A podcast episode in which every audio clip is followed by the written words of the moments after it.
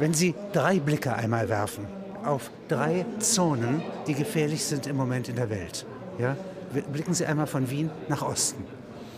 Naja, ich glaube, äh, es, äh, es liegt auf der Hand leider Gottes, wo wir im Moment die größten Probleme haben.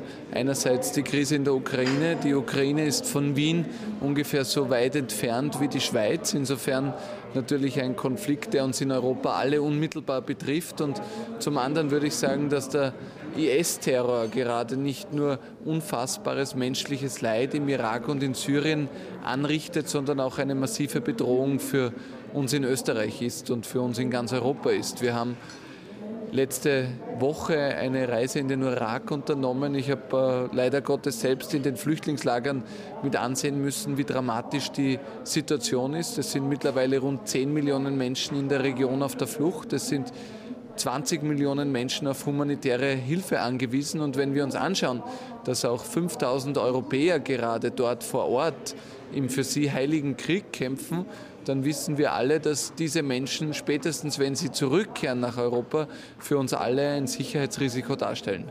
Wie erklärt man sich das? Also, die treten da in ein anderes, in eine Parallelwelt ein, in ein anderes Leben.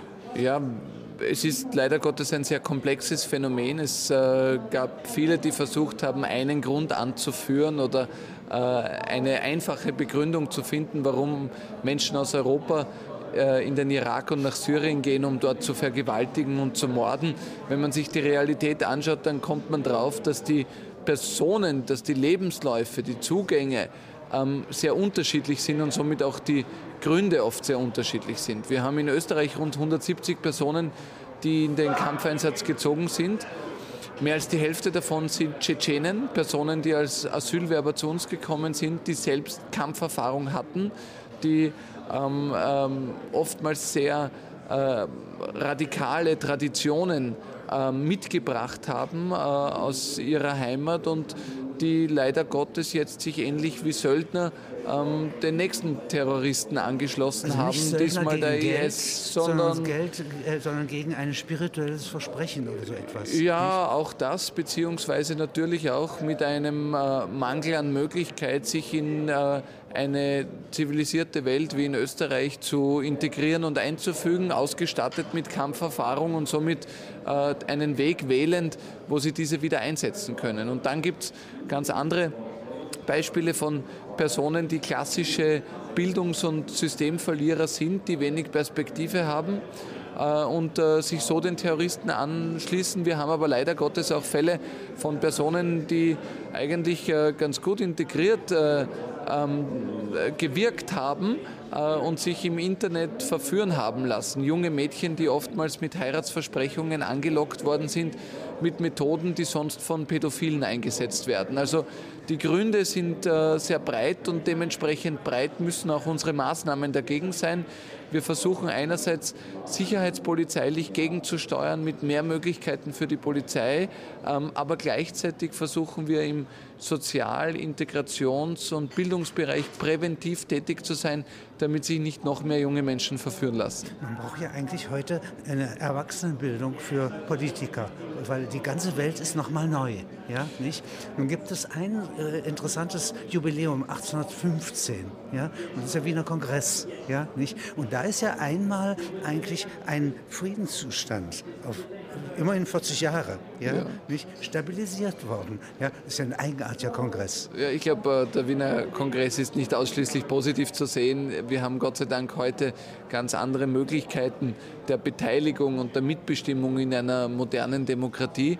Ähm, insofern äh, bin ich schon froh, dass wir in unserer heutigen Zeit äh, leben. Aber wenn wir den Frieden, den meine Generation eigentlich immer gewohnt war in Europa, wenn wir den erhalten wollen, dann wird es definitiv notwendig sein, eine friedliche Lösung für die Ukraine zu finden, aber auch entschlossen gegen dieses Phänomen des politischen Islamismus vorzugehen, denn das ist die ideologische Basis des IS-Terrors. Ich glaube, wir sollten es uns hier nicht zu leicht machen, weder denen Glauben schenken, die sagen, an allem ist der Islam schuld, noch denen Glauben schenken, die sagen, das hat alles nichts mit dem Islam zu tun. Es gibt das Phänomen des politischen Islamismus und ich glaube, es wird eine der größten Aufgaben meiner Generation sein, gegen dieses Phänomen zu kämpfen, gleichzeitig keinen Generalverdacht für Muslime zu entwickeln und außenpolitisch alles zu versuchen, dass es eine bestmögliche Zusammenarbeit zwischen dem christlich-jüdischen Europa und der muslimischen Welt gibt, damit wir keinen Konflikt anhand von religiösen Trennlinien haben, sondern damit wir gemeinsam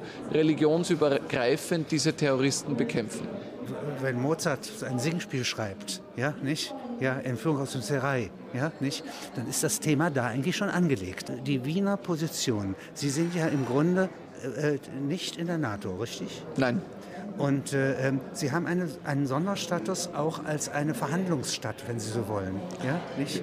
Ja, Österreich war immer ein, ein guter Ort äh, für Dialog und Verhandlungen. Wir haben auch während unseres Europaratsvorsitzes ähm, im ersten Halbjahr des vergangenen Jahres die erste Konferenz organisiert, bei der sich der ukrainische und der russische Außenminister gegenüber gesessen sind.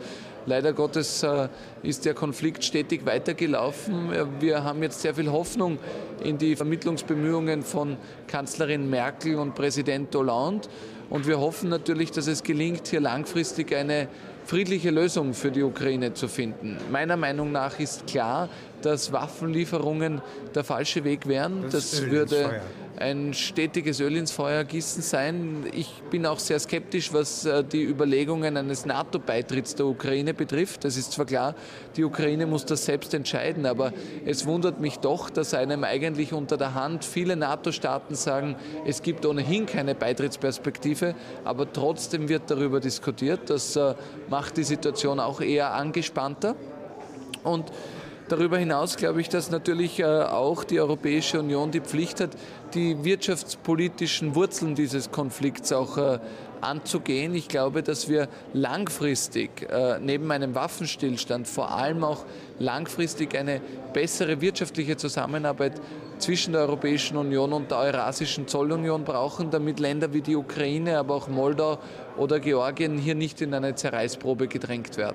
Die Aktualität wechselt ja fast stündlich manchmal. Wir haben eine solche treibende Entwicklung auf der Welt, dass wir, die wir nicht nur die in, in, den, in den Tageskategorien denken, mit dem Zeitungsprodukt, äh, sondern eben auch mit Online-Kategorien, mit dem ständig rollierenden Nachrichtenstrom, dass wir da schon wirklich sehr, sehr ähm, ins Laufen geraten. Das ist eine, ein solcher Ereignisdruck, der ähm, inzwischen belastend ist. Also wir versuchen, ihn systematisch aufzufangen. Wir versuchen ihn zu gewichten. Man muss wichtig von unwichtig unterscheiden. Man muss auch mal sagen können, das lasse ich jetzt liegen, das kann ich nicht bearbeiten. Aber am Ende müssen wir die Welt ähm, systematisieren, um sie erfassen zu können. Wir haben Fachleute, die auf die Kontinente schauen. Wir haben Fachleute für Osteuropa, für Russland, für Leute China. Sind Sie? Wie viele Leute Wir haben in München äh, ungefähr zehn Kollegen und im Ausland äh, 20 bis 24 Korrespondenten. Das heißt, das Korrespondentennetz ist doch tatsächlich nur eines der großen und stattlichen in Deutschland. Es gibt kaum mehr Medien, die sich diese Netze erlauben. Das äh, versetzt uns aber Wie eben sind die zwei Dutzend. Wie sind die verteilt? Also von Tokio bis, äh, bis äh, Rio seit ja. neuestem. Ja, wir haben Was in Amerika einige Land? Leute ist das ja nicht Länder, das sind Ländergruppen. Also wir haben zum Beispiel für ganz Afrika oder sagen wir Subsahara-Afrika nur einen Korrespondenten. Das ist nicht viel, das ist ein gewaltiger Kontinent. Für Lateinamerika auch nur einen Korrespondenten. Dafür in den USA vier oder fünf. Ähm, wir haben in Europa eine viel höhere Dichte, weil wir dort auch eine nähere, größere Nähe haben. Und natürlich auch uns zum Beispiel mehr für Spanien interessieren, als wir das vielleicht für Vietnam tun. Und deswegen haben wir in Spanien einen Korrespondenten und nicht in Vietnam. Das Interessante ist allerdings, dass die Ereignisse uns ja dazu zwingen, eigentlich viel flexibler zu sein, als das Netz es zulässt. Äh, die amerikanischen Medien sind dazu übergegangen, dass sie ihre Korrespondentenplätze abbauen und stattdessen Korrespondenten dorthin entsenden, wo sie ähm, gebraucht werden. Also dann wird eben während der Hochphase des Afghanistan-Themas in Kabul ein Büro eröffnet. Das haben wir nie gemacht, auch aus anderen Gründen, Sicherheitsgründen und so weiter. Genauso Irak. Ähm, aber man muss sich schon überlegen, dass man Schwerpunkte setzt. Äh, wir haben das zu Beginn des arabischen Frühlings getan mit einer Aufstockung in Kairo. Das war auch wirklich hochnotwendig. Ähm, und trotzdem sind es dann immer äh, auch fast schon Zufälligkeiten. Wer ist dafür geeignet? Wer hat die Landeskenntnis? Wer hat die Sprachkenntnis? Wer möchte überhaupt rausgehen? Das ist ein größeres Thema im Journalismus, glaube ich, überhaupt, dass viele Kollegen nicht mehr bereit sind, auch diese, ähm, diese Lasten auf sich zu nehmen. In Afrika Korrespondent zu sein, ist eine ganz große Belastung. Das muss man wollen und können. Genauso in Russland. Wo, wo, sitzt sie in Afrika?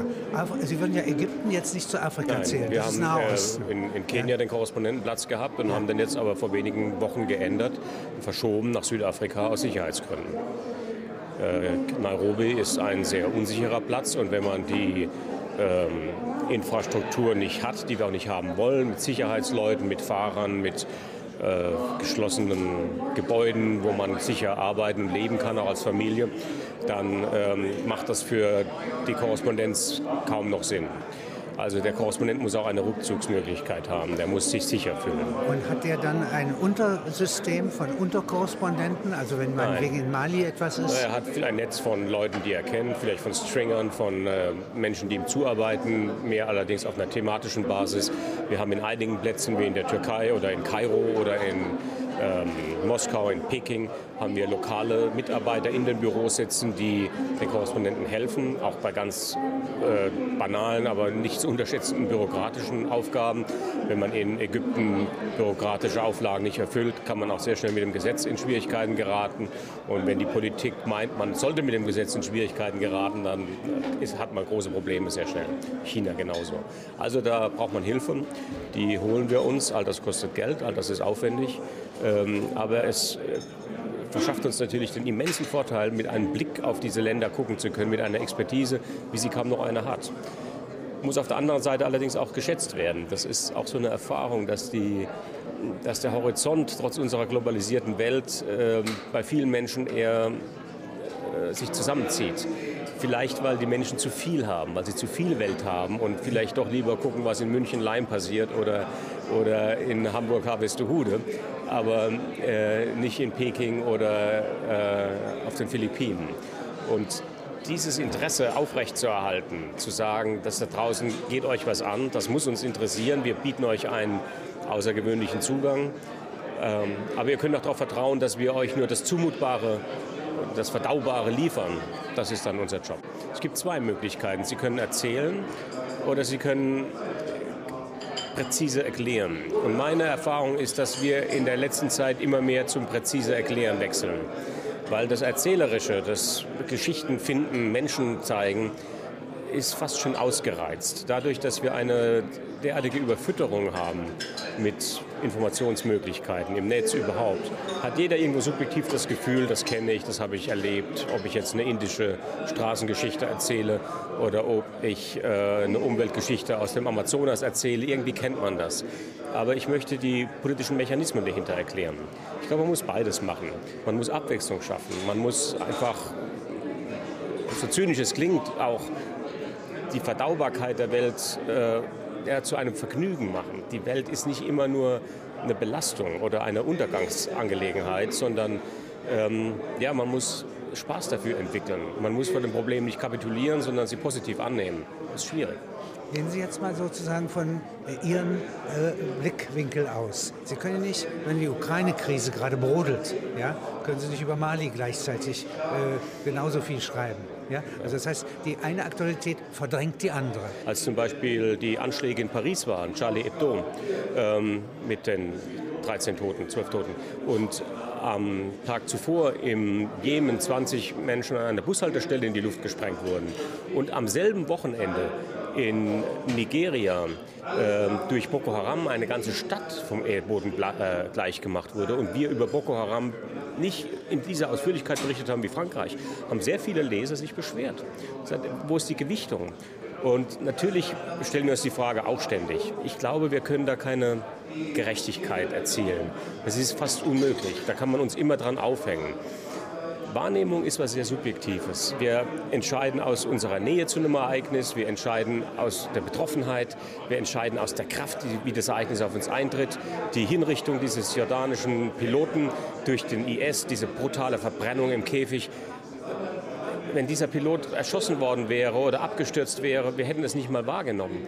Aber das ist die, die, die Form der Präsentation, diese, die Aufdringlichkeit, mit der Bilder uns und, und Ereignisse uns nahegebracht werden. Auch in einem Käfig. Ja, ja es ist, äh, ja.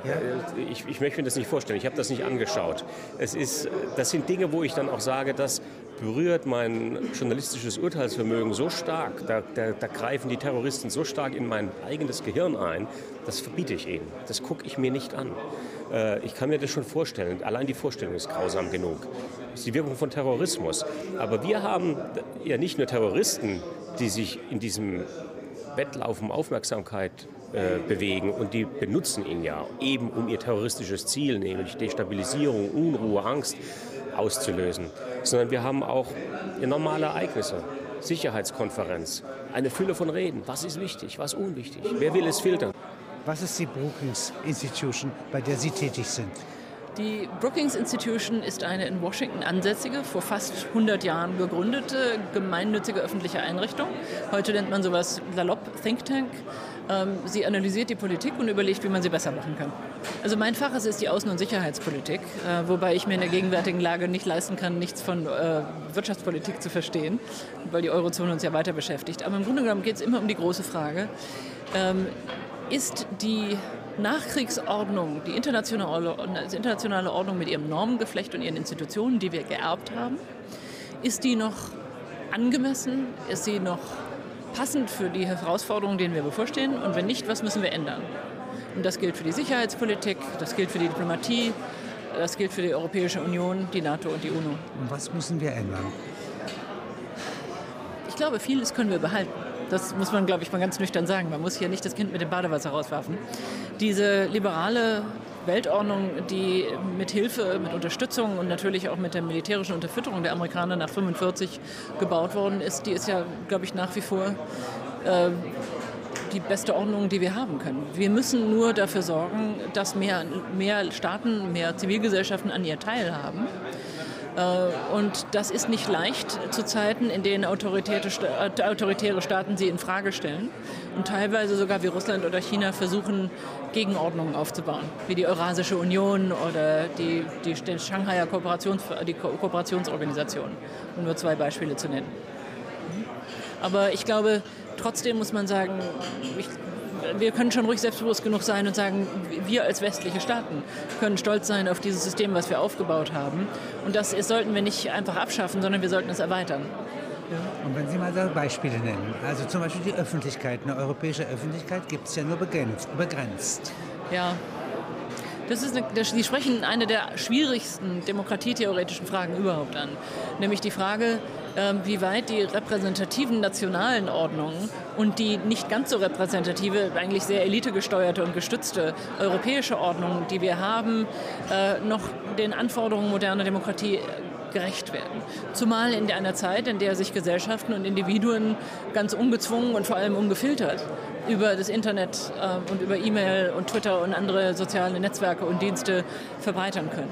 Das, ich, ich muss sagen, ich bin da keine Radikale. Ich glaube, dass bei aller, im, im Gegenteil sogar, ich glaube, man muss der Entgrenzung ähm, von Staatlichkeit auch Einhalt gebieten, indem man sogar konservativ formuliert dafür sorgt, dass die repräsentative Demokratie und ihre Institutionen gut funktionieren. Und die untergräbt man nur, wenn man sagt, dass alle Politiker zu verachten sind und dass Gerichte unfair sind. Ähm, dann, dann zerstört man ohne Not etwas, was eigentlich so gut funktioniert wie wenige andere Dinge. Und, und deshalb glaube ich, wir können schon stolz sein auf das, was wir da erreicht haben. Wir müssen nur sicher gehen, dass es weiter funktioniert. Und das, und das jetzt komme ich zum ganz wichtigen Punkt.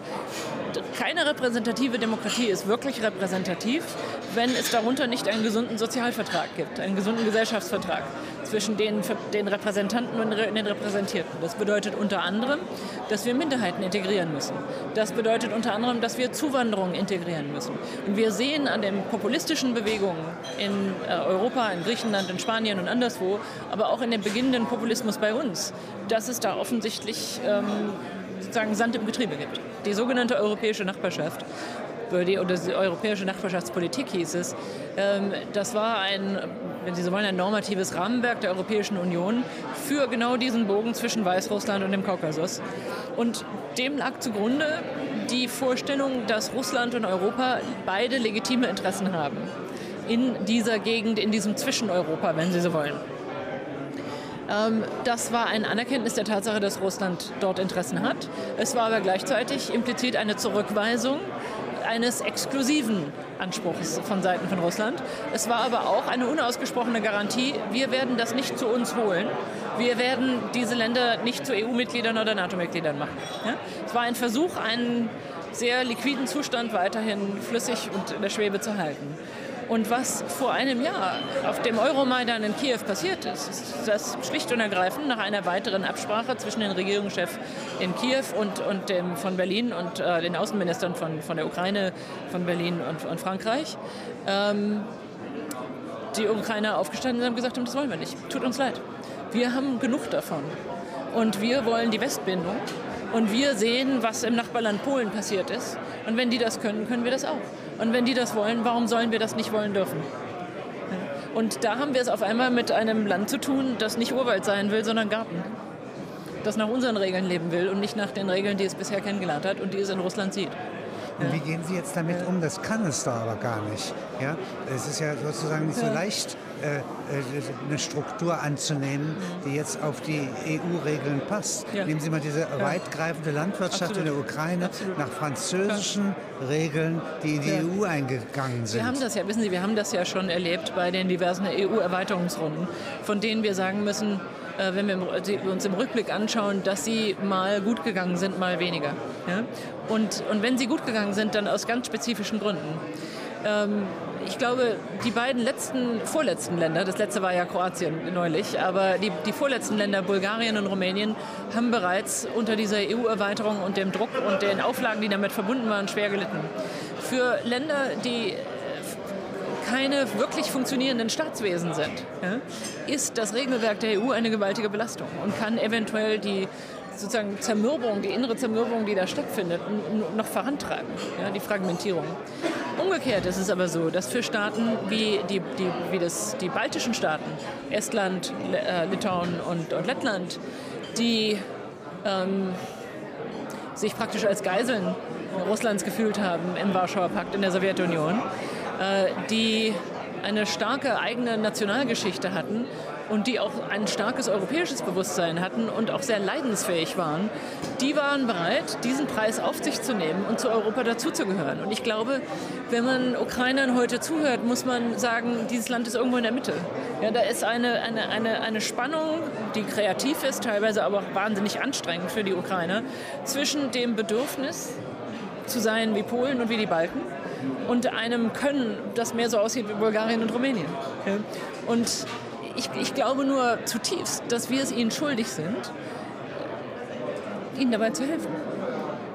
Oder umgekehrt, dass wir, dass wir unsere eigene Glaubwürdigkeit absolut in Frage stellen, wenn wir es ablehnen, dabei zu helfen. Jetzt kommt immer noch die Frage, die Sie ja auch äh, angedeutet haben, wohin führt das? Führt das zur NATO-Mitgliedschaft, EU-Mitgliedschaft? Führt das zu ähm, sozusagen wie soll ich sagen, einem, wie sagt man das im, Gartenbau, wenn man eine, eine, wenn man eine Birne auf Spalier bindet ja? ja? und dann vielleicht die Birne dabei zerstört, weil die Birne das Spalier nicht verträgt. Und diese, diese EU-Rahmenwerke ja, und diese Normen, diese ungewaltigen Normgebilde können ein Spalier sein oder ein Prokrustusbett, wenn Sie so wollen, das ein Leben und Wachstum verhindert. Und wir müssen, wir müssen uns darüber im Klaren sein, dass wir diese fragilen Gesellschaften und Staaten nicht überfordern dürfen. Aber wenn es möglich wäre, dass wir da als sozusagen auf konstruktive Weise, auf produktive Weise als Gärtner auftreten und helfen, diesem Land zu sich zu finden, dann glaube ich, wüsste ich nicht, wie wir uns dieser Aufgabe entziehen können. Sie haben vorhin ein sehr interessantes Beispiel genannt, äh, Holland. Ja? ja? Und das ist genau. ein Land, das, das eine ist feste Erde, das ja. andere ist Wasser der Nordsee. Genau. Das sind zwei Elemente. Ja, äh, dazwischen nur einen Damm aufzubauen, genau. mag sozusagen genau. kein gutes Rezept sein, ja. denn Sie können ihn hochbauen, er wird trotzdem ja. überspült oder genau. erodiert. Sie genau. brauchen also eine Zone zwischen Wasser und Land, ja, nicht, in denen Sie äh, etwas Wiesen pflanzen können, Schafe weiden dort, ja. und dann haben Sie zwischen dem Polder, dem Damm und der See und dem Land hätten Sie ein System, und das hätte bei Fukushima eine, einen Ausweg geboten. Ja, aus Gemeinsinn ja, ja. erzeugt, erzeugt übrigens nach innen dann den holländischen Gemeinsinn. Ja. und lässt sich auch verwenden als Selbstbewusstsein, ja. das gegen die spanische Flut, die nicht die der Nordsee ist. Aber Herr Kluge, dieses Bild ist sehr gefährlich. Also ich, ich gehe mal mit, ich entwickle es mal ein bisschen weiter und dann sage ich Ihnen, warum wir das Bild ja. dann wieder kaputt machen müssen. Ja. Ähm, das Schöne an dem Bild ist, dass man, dass, dass die Holländer sozusagen mit ähm, Pragmatismus, Fleiß und enormer Geduld und Zähigkeit ja, eine über Jahrhunderte hinweg, tausende von Jahren hinweg Landnahme be be betrieben haben und dem See, der, der See, der tobende Nordsee, Land abgerungen haben, indem sie erst Pflöcke eingeschlagen haben, dann dazwischen getan haben. Sagen wir mal. Das ist auch eine Landnahme. Ja, ja ich würde sagen, es ist ein bisschen anders. Ja, ich glaube, das, deshalb, das ist der Grund, warum ich dem, dem Vergleich nicht zustimme. Aber ich glaube, für uns ist also wenn man von Berlin aus schaut, ist doch die Tatsache, dass Polen ähm, die EU-Erweiterung nicht nur den EU-Beitritt nicht nur verkraftet hat, sondern in fast 20 Jahre später eine selbstbewusste, wirtschaftlich erfolgreiche, mit echten Wachstumsraten versehene, sich auch gesellschaftlich modernisierende Nation ist, ist doch ein ungeheures Geschenk für uns. Das hat sozusagen unser Verhältnis zu Polen und das Verhältnis der Polen zu uns völlig verändert und hat uns, glaube ich, eine gänzlich es hat uns erlaubt, Teile unserer Geschichte, unserer östlichen Geschichte, wieder anzunehmen, die wir uns vorher versagt haben, weil es mit so viel Schuld und mit so viel Verstrickung verbunden war. Und die Frage, wenn das mit Polen, wenn das mit Polen möglich ist, warum müssen wir uns doch in die Polen reinversetzen, die nach Osten schauen, die in die Ukraine schauen und die sagen, für uns wird es sicherer sein, wenn die Ukraine so wird wie wir. Ja? Und wir haben wirtschaftliche Beziehungen, historische, familiäre, kulturelle Beziehungen zur Ukraine. Für uns ist das so natürlich, für die, wie die Deutschen mit Polen. Das ist so ein bisschen wie dieses Polderbild. So, die große Frage ist natürlich, wie behandeln wir dabei Russland? Ist Russland für uns die große See, die gefährliche Nordsee, die das alles fluten und, und wegspülen könnte? Oder ist Russland die nächste Ukraine? Ich würde lieber Russland als die nächste Ukraine sehen, als ein gefährliches Meer. Mit anderen Worten, ich finde es, ich, ich, ich, ich bringe es nicht über mich, Russland als ein Aliot zu sehen. Das ist ja ein, eine, eine Konstante im deutschen Diskurs. Ähm, Russland als ein gefährliches anderes, ein, ein auszugrenzen, ein gefährliches alt. altes, anderes Imperium zu sehen, das anders ist als wir. Das will ich nicht glauben. Das kann ich nicht glauben. Ich finde das menschenfeindlich. Ich glaube schon, dass wir es mit einem Regime in Russland zu tun haben, zurzeit, das ähm, an der, Modern an der Globalisierung scheitert, an der Modernisierung scheitert des eigenen Landes, an der eigenen Korruption und der eigenen Dysfunktionalität scheitert. Ähm, und dass es deshalb seine eigene Gesellschaft abschneidet von einem Prozess, der, der dem Rest von Europa sehr viel Frieden und Wohlstand gebracht hat und sehr viel, ich glaube, man kann ruhig sagen, Glück. Ja? Es ist doch unser Glück, was da passiert ist. Ja, seit 1989. Es ist doch ein ungeheures Glück. Ja, und die, die Vorstellung, dass die Ukrainer sich das anschauen und sagen, wir wollen an diesem Glück teilhaben, ja, ist doch eigentlich ist doch so bewegend, dass, dass, sie, dass wir sagen müssen, da können wir gar nicht anders, als da zu helfen. Ja? Aber ich würde niemals sagen, dann, unter, dann, dann errichten wir einen, einen eisernen Vorhang eben auf der anderen Seite der Ukraine. Ja? Das darf nicht sein, aus meiner Sicht. Ich weiß nur nicht, ob das mit den gegenwärtigen russischen Machthabern auf Dauer aufzumachen ist. Das kann noch sehr lange dauern, bis sich das ändert. Aber die hat man doch ja. sozusagen, also wenn Sie jetzt mal nehmen, ja. die Phobie gegenüber dem Zaren. Ja. ja. Die fängt mit Alexander I. an. Der hat Napoleon mit recht erfolgreich aus dem Land getrieben. Mhm. Ja. Und dann gibt es zum Beispiel eine, sofort eine Allianz gegen ihn, der soll sich nicht zu sehr ausweiten. Mhm. Ja. Es gibt also große Konflikte über Polen, ja, äh, wohin, ich, ich, ich verstehe schon, wohin wird. Sie wollen. Aber ich glaube nicht, dass die NATO-Erweiterung sozusagen eine Einheit Anhebung des Zaren war. Ähm, weil ich glaube, ähm, aber der Krimkrieg war eine Einhegung Russlands und es wurde wieder ein Zar, der übrigens sehr grausam war, ja. der Nikolaus, ja, ja. Äh, äh zum Teufel gemacht. Der ja. Alexander II., der ein sehr liberaler äh, Zar ist, ja, mhm. der wurde im Grunde äh, nicht geschützt. Ja? Es wurde nicht angenommen, was er in Richtung Westen machen wollte. Also seit Peter dem Großen Aber gibt es eine Geschichte der Ablehnung Russlands. Ja, und äh, mit wechselnden Inhalten und mit wechselnden Protagonisten. Aber Herr Kluge, äh, also wenn Sie das jetzt auf die moderne Geschichte anwenden wollen, dann würde ich sagen, ähm, und das ist ja heute hier auch bei der Münchner Sicherheitskonferenz mehrfach gesagt worden, dass der Westen auf alle möglichen Weisen versucht hat, die Hand nach Russland auszustrecken. Und es gab teilweise, und das habe ich ja als junge Journalistin miterlebt, die Hoffnung, dass man Russland eingemeinden könnte in den Westen, ja, als produktives, konstruktives Mitglied dieser Gemeinschaft. Und das, das haben viele ernsthaft geglaubt. Das, ich glaube, könnte man das dann eventuell? Also sehen Sie mal, wenn glaube, der Leibniz ja, ja. Äh, auf Russland blickt, ja. dann sieht er die Akademie mhm. ja, und findet, na das ist doch das Schönste, was man machen kann. Wir machen hier eine Akademie mit lauter Chinesen in Deutschland. Aber Leibniz hat die Leibeigenen übersehen, oder? Er hat die Leibeigenen schwer übersehen. Ja, Eben. Nun gibt es Leibeigene in Russland jetzt nicht. Also, aber ein geknechtetes Volk. Richtig. Ich, ich, also, Beispiel aus meiner eigenen Erfahrung. Ich habe in den letzten zwei Jahren war ich zuständig in meinem vorherigen Job für eine Umfrage ähm, über die transatlantischen Beziehungen, mit der wir auch im letzten Jahr nach Russland gegangen sind. Und da haben wir zusammengearbeitet mit dem Levada-Institut mit Herrn Lev Gudkov und seinen Kollegen. Ähm, das ist das letzte unabhängige Umfrageninstitut in Russland. Und ich kann nur sagen, wer, wer den modernen Roman oder den, den, den, den Roman des modernen Russlands in Zahlen lesen will, der kann nichts Besseres zu tun, tun, als sich das Jahrbuch des Levada-Instituts zu nehmen auf Englisch und die Umfragen, die da alle drin sind und die Ergebnisse zu lesen. Diese Fragen sind von einer solchen Brutalität und Direktheit. Dafür wären die unter Stalin alle in, in, in, ins Arbeitslager gekommen oder in Schlimmeres, in irgendwo in Gulag, in Sibirien. Und die Antworten sind von einer erschütternden Direktheit. Sie sehen, Sie, Sie, Wer hat die Fragen gestellt? Das, das Levada-Institut, Herr Gutkoff und seine ein, Kollegen. Ein amerikanisches An, Institut? Nein, ein russisches. Nein, ein russisches. Nein, die sitzen in Moskau. Ach. Ja, das, ich kann Ihnen das nur heftig empfehlen. Die haben eine Webseite auf Russisch, aber das, aber das Ihr Jahrbuch übersetzen Sie auch als Englische. Ist nicht gut übersetzt, aber man kann es einigermaßen lesen. Und Herr Gutkoff ist auch schon gut 70, kann ganz gut Deutsch, weniger gut Englisch. Und ich habe mich mit dem lange unterhalten. Und diese Fragen, die die stellen, das ist eben der Unterschied zwischen dem jetzigen russischen Reich und dem alten Stalinreich. Unter Stalin würden diese Leute nicht mehr leben. Die würden, das Institut würde nicht mehr existieren und man hätte niemals davon gehört. Ja? Aber dieses hier kann jeder lesen.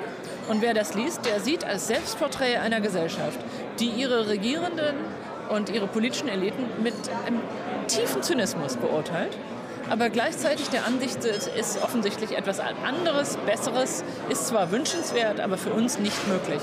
Wir müssen hiermit leben, weil es anders nicht geht.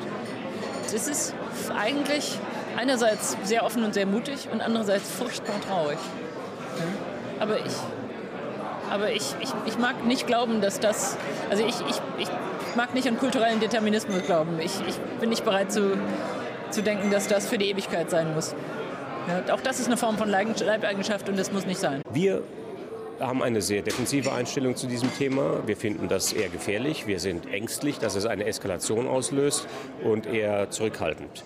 Aus einer amerikanischen Perspektive eines Senator Grahams oder anderer Leute oder Ashton Carter, der Verteidigungsminister, der sagt, McCain, die sagen, ähm, wir müssen eine Mauer bauen, wir müssen Abschreckung erzeugen, wir müssen so glaubwürdig Stärke zeigen, dass die andere Seite, sprich Russland, ähm, zurückschreckt, weiter diesen Krieg zu führen. Das ist die klassische Logik aus dem Kalten Krieg. Ihr zeigt uns eure Mittelstreckenraketen, wir zeigen euch unsere Mittelstreckenraketen. Und da wir am Ende mehr davon haben und diesen Wettlauf besser durchhalten können, kollabiert die Sowjetunion. Dieses, diese Methode der Abschreckung hat funktioniert und sie ist eine ganz starke Erfahrungslogik auch in der Menschheitsgeschichte, muss man schon fast sagen. Ich meine, Schwert und Schild, dieser ständige Wettlauf um Rüstung, um Stärke, um Überlegenheit, er ist da. Wir glauben in Europa, und das ist ja auch die Logik der Kanzlerin, wir sind über diese archaischen Austausch von Stärke-Signalen hinweg. Wir können mit der Kraft der Logik sagen, wir fangen erst gar nicht an, über Waffen nachzudenken, weil wir wissen, in Ostukraine ist Russland näher dran, ist bereit, das immer wieder zu toppen. Wir werden diesen Wettlauf nicht gewinnen, also fangen wir ihn auch nicht an. Aber wir könnten theoretisch, wenn wir wollten.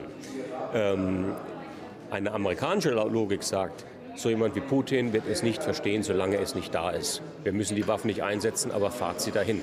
Das sind schon starke Unterscheidungen. Aber es geht nicht darum, dass man da Waffen reingeht, um jetzt nochmal ordentlich Krieg zu führen. Es ist Abschreckung. Und äh, diese diese Nuancierung ist, äh, finde ich hochspannend, weil natürlich für beide Seiten was spricht. Die Erfahrung spricht, dass Abschreckung funktioniert. Ähm, die Gefahr ist aber auch nicht von der Hand zu weisen, dass äh, eine Waffenlieferung Eskalationen erzeugt, die wir nicht kontrollieren können. Wenn wir sie aber nicht kontrollieren wollen und können, ist es, heißt es dann im Gegenzug, dass wir das einfach hinnehmen, was da passiert. Wenn Frau Merkel sagt, dieser Krieg wird nicht militärisch entschieden, ähm, dann muss man die Gegenfrage stellen, und was macht eigentlich Putin? Er entscheidet ihn militärisch. Natürlich wird er militärisch entschieden. Er hat ja die Mittel. Und er hat die Mittel. Die Frage ist, können wir ihn militärisch ändern, den Krieg? Und da gebe ich ihr recht, das kann man nicht. Aber trotzdem ist die Idee der Abschreckung und der Waffenlieferung zur Herstellung eines militärischen Gleichgewichtes ähm, von einer, von einer politischen und militärischen Logik geprägt, die wir von seit, seit jeher kennen und die man erwägen muss. Damals, zur Zeit von, von Alexander von Humboldt und zur Zeit von, von, von Peter dem Großen, konnten sich Reiche noch in sich zurückziehen. Und es gab noch die reale, faktische Möglichkeit politischer Autarkie. Die Globalisierung hat Autarkie unmöglich gemacht. Wir sind alle miteinander integriert und das macht diese Art von Herrschaft nur möglich oder beziehungsweise das, das, das zwingt uns alle, uns an die Verhältnisse der Globalisierung zu adaptieren und Demokratien funktionieren besser unter diesen Bedingungen als, als, als autoritäre und man muss ja wirklich sagen kleptokratische Regime. Ja, die scheitern an diesen Bedingungen und die Sorge ist doch nicht die, dass Russland die Welle ist, uns, die, uns, die über uns kommt, sondern dass Russland in der Welle ertränkt, weil es nicht mehr weil es sich gegen diese Kräfte nicht mehr ankommt. Und das können wir uns alle nicht wünschen, weil das wäre eine, eine, Tragödie für Russland, das wäre, glaube ich, auch eine Tragödie für Europa. Ja? Aber das ist eine sehr interessante Sache, die Sie da sagen. Ja. Wenn ich an unser eigenes Land Deutschland ja. denke, dann kann ich sagen, wir sind unterlagen einer administrativen Despotie bis 1945. Ja. ja äh, in der einen genau. oder anderen Art, ein preußischer genau. Landrat ist kein Tyrann, aber er ist ein Herrscher. absolut. Und genau. das scheint in Russland auf eine aggressivere und traditionellere Weise zu funktionieren. Und genau. sie brauchen eigentlich ihr 45 ohne Niederlage. Ja? Äh, und äh, äh, äh, dies, äh, würden Sie das für unmöglich halten? Ja? Also niemand kann den Russen eine Niederlage wünschen, Nein. welche Art auch immer. Man, man, muss ja sagen, Sie würden keine Niederlage ja. erleiden. Ja. Sie würden sich dann wehren. Ja. Sie sind ja genau. sehr, das also wenn die in Verteidigungszustand sind, ja, besiegen die jeden, der eindringen will. Das ist, hat Napoleon erlebt, das haben wir erlebt, das würde jeder Dritte erleben. Herr Kluge, ich würde es noch anders sagen. Ich glaube, dass das ähm, die Erzählung, die uns äh, Putin und der Kreml gerade liefern, von dem, ja. was sie da tun, ist ja, eine, ist, ist ja eigentlich eine, eine Kriegsnarrative. Das heißt, ihr greift uns an, ja? ihr wollt uns untergraben, ihr wollt unser System zerstören und deshalb müssen wir uns wehren. Ja? Und das ist eine ganz eigenartige Spiegelfechterei, ähm, die in also in allen wesentlichen Punkten der Wahrheit entbehrt, muss man leider sagen. Es ist ja nicht so, dass die NATO-Erweiterung sozusagen gemacht wurde, um, um, Russland zu zerstören. Niemand will Putin aus seinem Amt heben, niemand will die russische Wirtschaft zerstören. Sie, das, sie legen sich das so zurecht. Ja, als, ein, als einen Angriff von außen, gegen den man jetzt nochmal sozusagen eine, eine große letzte, ich letzte mal, Sammlung machen muss. Diaboli ja. spielen. Ja. Ähm, äh, wenn Sie Raketenstellungen der NATO ja, mhm. in der Nähe von Charkow hätten, ja, mit einer Minute äh, Abstand äh, Fluglinie nach Moskau, dann ist das eine Bedrohung. Ja? Und dies war, war immerhin im Schwange. Die Bush-Regierung hat sowas für möglich ja, gehalten. Kluge, mit diesen Sachen habe ich mich mal ausführlich beschäftigt, als ich noch Journalistin war. Ähm, und das halte ich auch also für, für, eine, äh, für eine Legende. Und zwar deshalb, ich habe diese, diese Diskussion damals sehr genau verfolgt, auch sehr im Detail.